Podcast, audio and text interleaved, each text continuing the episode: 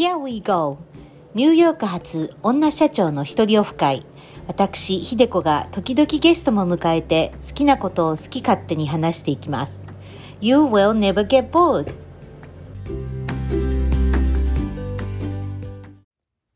ハロー、ひでこです。世界各国の皆様はいかがお過ごしでしょうか？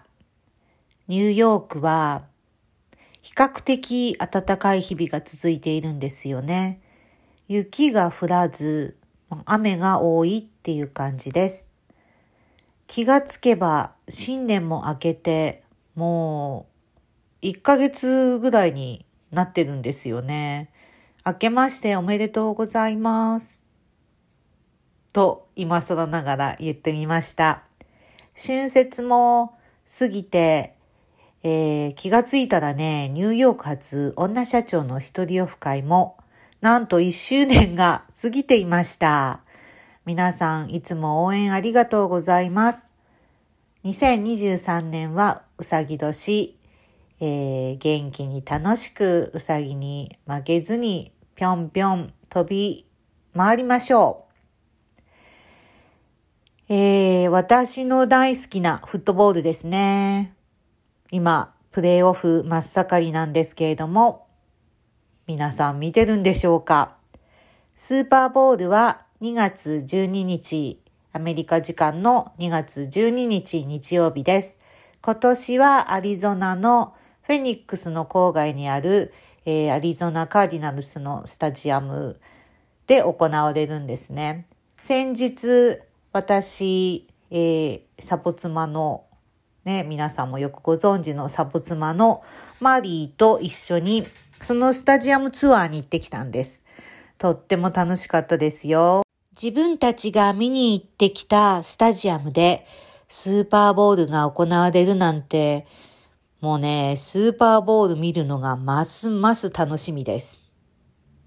で、まあ私の大好きなスーパーボールの話はまた今度ということで、今回、うさぎ年第1回目、ゲストをお迎えしました。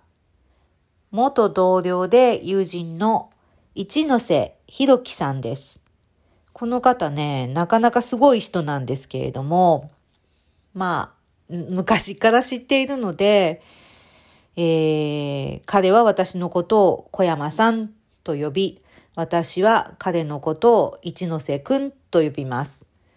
まあ、長い付き合いなんで、ちょっと聞いてる方は違和感あるのかもしれないけれども、そこはまあまあ、そんな感じの長い付き合いです。彼はね、すごく頭が良くって、いろんなことを知っているので、話をしていると、面白すぎて、もうトピックも多いし、随分今回の、えー、お話、長くなったんですね。もう本当はね、編集したくない。全部面白い。でも、泣く泣く編集して3回に分けて配信します。では、第1回目、スタートです。今日はゲストに来ていただいております。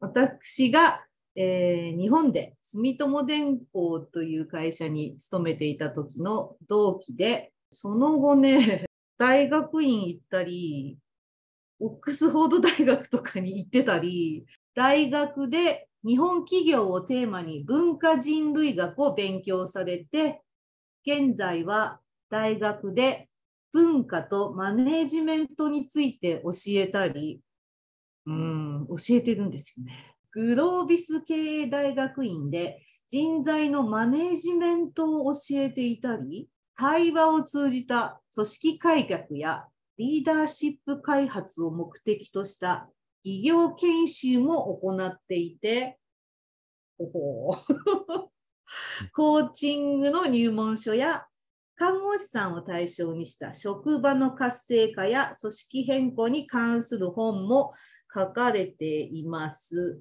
えー、ドクターなんですよね。博士。ドクターです。はい。ドクターです。一ノ瀬ひろきさんに来ていただいております。はい。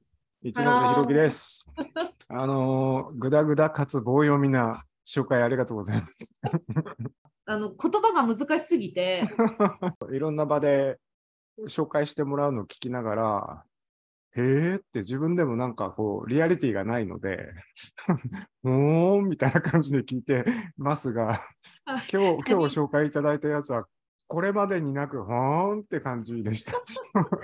知り合ってから長いので、その間の変化に私がついてってないんですよね。なるほど。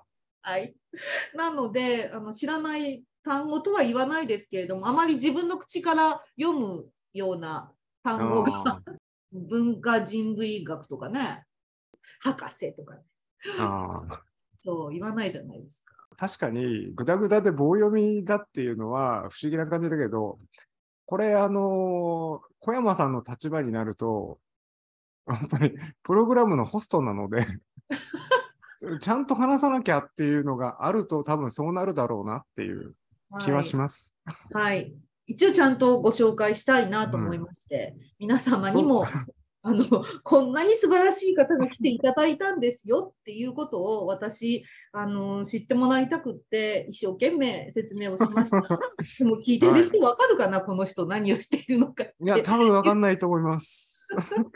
なので、その簡単に言うと、会社勤めしていた頃って、ちょうどバブルが崩壊する直前ぐらいに会社に入って、それがなんか、あの、バブル崩壊の、お後に本格的にバーンって97年に山市があの潰れるぐらいの時代に会社勤めしてたいたんですけど、おその会社の中で起きてることとかが、なんか、なんでこうなんだろうみたいなことを考えたいなっていうんで、後先考えずに大学に行って勉強した。ああ勉強はしたんだけど、じゃあこれからどうするってなった時にノープランだったんで、まあとりあえずは、あの、コーチング関係とかで、こういろいろやってる人に紹介してもらって、コーチング絡みの組織開発の本を訳したりとか、コーチングの本を書いたりとかしているうちに、日本ってすごいんですよね。あの、本翻訳したらそれに関する研修ができるってみんなが誤解するじゃないですか。はいはい。うん。研修やってくださいなんて言われて、はいえ、私がですか？みたいな。あの、会社の同僚の人は多分みんなご存知だと思うんですけど、チームビルディングのために何やったらいいかなってことを、研修をやろうとしたときに、一番ふさわしくない人間なので、なんかそうこうしてるうちに、そっち側の仕事をするようになり、うん。大学では文化人類学、フレーバーの日本企業とかの歴史を教えつつ、去年からはグロービス経営大学院っていうところでビジネスパーソンの方々向けに人材マネジメントを教えてる。あの、ぜひその大学院に入って 教えていただきたいなと思いました。いやでも、はあの、前向きに。い説得力ないでしょ？や あいつが人材マネジメントだってよ、みたいな。でもね、それはまあ昔をし、昔を知ってるかっていうか、私の場合は、この一ノ瀬君とはこう長い間のブランクがあるので、この私は昔しか見てない部分があるじゃないですか。だからあの、君の成長を見ていないわけ思っていて、そこがちょっと興味深いなと思ったんですね。うんあでーいや、ほぼ変わらない感じでやってますね。昔からでも人に物事を教えるのはうまかったと思うよ。もうん。なんか分かりにくいけど分かりやすい。う、聞いてる人に言うと、あのこの一ノ瀬君は実は東京大学卒業でですね、私が、えー私なんかもう石川県の田舎の高校出て、女子大行って、なんかイギリスとか行って、会社入って、あんまりその自分の周りに東大の人っていなかったから、一ノ瀬君が私多分人生の中で初めて喋った東大生、東大卒業生なんですよ。うん。でそれだけでもう尊敬してたわけよ、私としては。すごい東大卒の人と喋ったみたいな。なんかこう田舎者な、ね、田舎者感覚で言うと。なので、なんか会社入った時に、私、一ノ瀬君と喋ってみたいっていうのを誰かに言ったんだと思うんです。おーでななそれはなんでかって言ったら東大卒の人ってなんかこんな普通の会社で何考え 私たちね住友電工の国際事業部っていうところで働いていたのでこそんなに頭のいい人っていうのは普通の会社でどういうことを考えてどういう仕事の仕方をしているんだろうっていうのがちょっと知りたかったんだけどでもなんかいつも普通の話してましたね別に仕事の話したことないよね。っていうか、なんかね、あの、どう、どう、どういうふうに話し始めたのかもよく覚えていなくて、これなんか、小山さんとは、普通になんか友達みたいに最初から話してたような記憶しかなくて、うん、多分そうだと思う。会社の同期で同じフロアで仕事をしていてとかって言いながら、その時にどういう仕事をしていたのかもほぼ知らないし、私も知らない。なんか、なんか、まあ、まあ、そこからして、なんかちょっと変な感じ？うんよく一緒に映画見に行ったよね。あの、うん、マイナーな、マイナーな、そうそうそう。マイナーなね、あの、全然メジャーじゃない映画を見に行って、なんか見に、見終わった後に難しいことを言うんですよ、この方は。ちょっと違うな、みたいな。なんかこう、私、ストレートだから、こう、なんか、奥深くを読まないんだけど、一ノ瀬君の感想はいつも奥ふ奥深いなんか、ところまで、なんか、読んで、そこまで考えて映画見んのかなって、うん、でも楽しか楽しかったんですよ、うんなんかそういう話が。まあ、あの頃はまだ、あの、アートシアターがブームだったんで、岩波ホールが潰れたりしないような時代だったから、映画も、なんだかんだってこう考えるのがファッショナブルだった。で、あの当時ね、一ノ瀬君と同じ部署のお姉様がいるんですけども、こうポンヌ風の、なんだっけ、あのはいはい映画あったじゃないですか、フランスの映画。で、見に行っても、あのグランブルー見に行っても、全部で、最後どうなったのって、死んだの生きてんの？みたいな。一ノ瀬君とか、まあそういうのはあんまりないって感じ。その感覚って、うん。例えば、で、結局どうすんのって彼女が言ってきて、うん。どっちかに決めろとか、はっきりしようとか、今どう思ってんだみたいなことをこうずーっと言ってきて、で、こっちはだから、いやいや、その揺れ動いててどっちでもないような感じっていうのがよく出てるじゃないみたいな話をすると、うん。あダメそれみたいな感じ。いあれ、奥さんアメリカ系ですか？や、彼女は、あの、物語的に言うと、非常に、なんていうか、あの、はっきりした筋立てで、聞いて、み見てる人、読んでる人を、あの、もので引っ張っていくのが好きなので、うんうんうんうん。そんなこと言いながら国文化でなんか卒論とかって夏目漱石で書いてる。すごい。夏目漱石なんて、あの、何も起こらないのの最たるもんじゃねえかみたいな。そのなんかさ差がね、ギャップがで多も、分、生きている間に自分はそうじゃないって気がついたんじゃないかなと思って。自分はやっぱ三重詩みたいな話が好きだっていうのにあ、そううね。ん。うん、なんかアメリカにいるとこう結論がはっきりしてる方がなんかこう安心うん。じゃないですか。うんなんかまあ、そういう映画が多いっていうのもあるんだけど、うん絶対絶対なんかハッピーエンドで終わるからこう終わりももう明確にわかるみうたいな。ん。ドライブ・マイ・カそうそううんあの映画とかが 久しぶりにああいうのを見るとどうしたらいいんだろうー。うん。ちょっとなってしまったんですね。でもなんかその、うんあの映画見た時にその昔の感覚が蘇ってきてちょっとありがたかった。なんかか、考える力が戻ってきたみたいな。うんうん。こう単純じゃないみたい。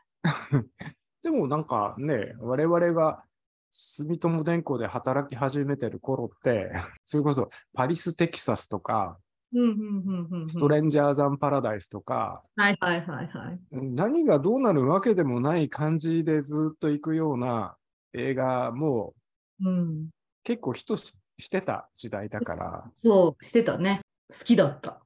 あの私村上春樹不安じゃないですか。うん前ですよ。なので読むともうなんかすごいもう体力使っちゃうんですよ。考えすぎちゃって。うん。でもそれでもそういうのを読むこうアメリカ人もたくさんいて、うん。それにあのなんだ捨てたもんじゃないなと思ったり あのこの間の映画もねちゃんと、えー評価されてたしそんな私が勝手にこうイメージしているアメリカじゃないのかもしれないなという私の視野が広がったのかもしれないですけどね。決め決めつけないという。う、ん。うん。だって、レーモンド・カーバー読んでる人がいるわけでしょ？はい私も読みますけどね。確かに。確かに。確かに。レーモンド・カーバーなんて、夜中に起きて、バターつけて、塩つけて、パン食って寝たみたいな。だからっていう。そうそうそう。なんかこう、うん自分の中で作り上げてた、こう、なんだろう、アメリカっていうものが、こう、25年経って、やっとなんかこう、と溶けてきたっていうか、おー話いっぱい飛ぶけど、なって会社員辞めてよかったなと思うことは、なんかそういう、こう、なんか余裕ができた、あーうん、物事を考える、うん。うん。なんか全然考えてなかったね。で、またね、その余裕ができたタイミングが、なかなか大変なことが起きてる。このなんかコロナに限らず、こういうなんかあの、感染症の流行っていうのは、文化人類学的な話を今からしようと思ってます。はい、はい、ありがとうございます、博士。これはなんか、例えば日本が江戸時代から明治時代になったっていう時期って、江戸時代って半単位で政治、経済、社会が回っていたので、国としての一体感がなかったらしいんですね、あんまり。だから天皇が全国行脚するとか、そうここ、国全体が一個の社会なのよ。で、それのトップにいるのは天皇なのよ、みたいなものをわざわざ、あの、行列を作って見せないと、人はピンと来てなかったらしいんですけど、それがうん感染症が流行したりなんかすることをきっかけに、うん。そのこの領土に住んでる人たちはいつ何時接触してこの病気があの移るかもしれないような一個のまとまりなんだっていうリアリティを作ったらしくて、へえ。だから、こう、なんていうの、こう、水際対策的な、他から入ってくる人がかかってたらまずいんで、そこを防がないといけないみたいな考え方も、だからこの内側は全部一個のまとまりだっていう風な意識が生まれたとか言ってて、へえ、面白い。明治時代？明治時代の近代国家ってだから、はいはい。あの、歴史で全然私たちが勉強しないところね。そうそう、学校で。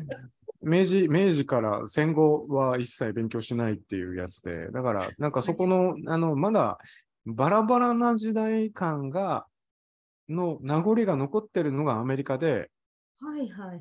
うんうんうん州ごとにバラバラすぎるでしょ。バラバラすぎるのよ。うん。だから、あの、それってまだ近代化以前の、なんていうの、社会の区分けみたいなものが、すんごい残ってるから、何かとそれで揉めるみたいな。はあ、勉強になるわ、うん。先生。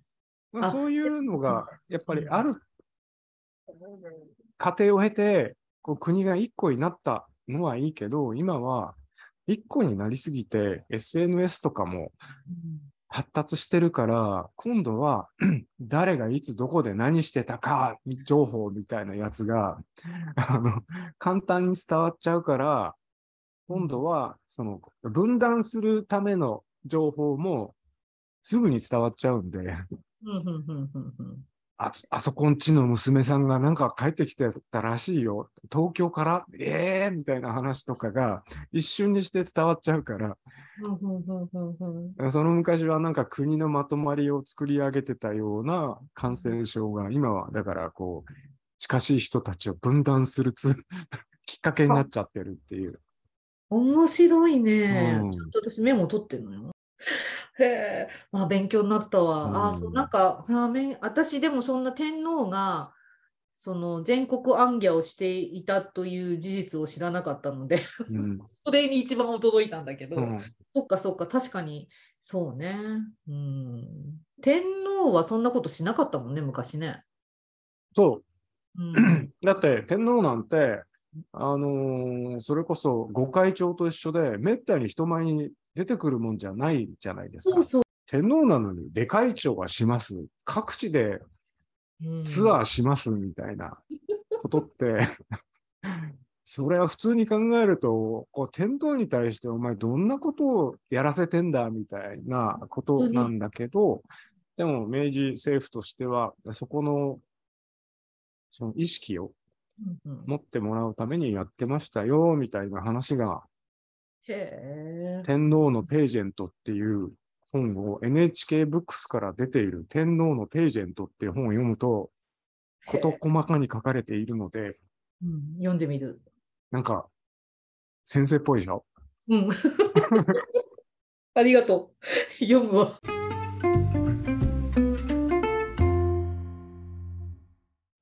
さあ、第1回いかがでしたか？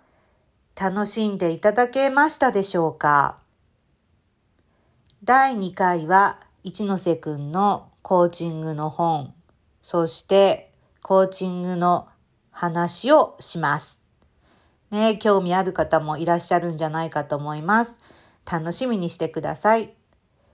ニューヨーク発女社長の一人オフ会、ご意見、ご感想、ご質問とお待ちしております。e メールは ny ひでこ社長 at gmail.com またはインスタグラムの DM でどしどし送ってください。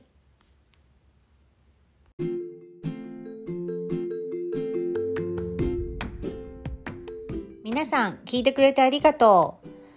またねバイバイ。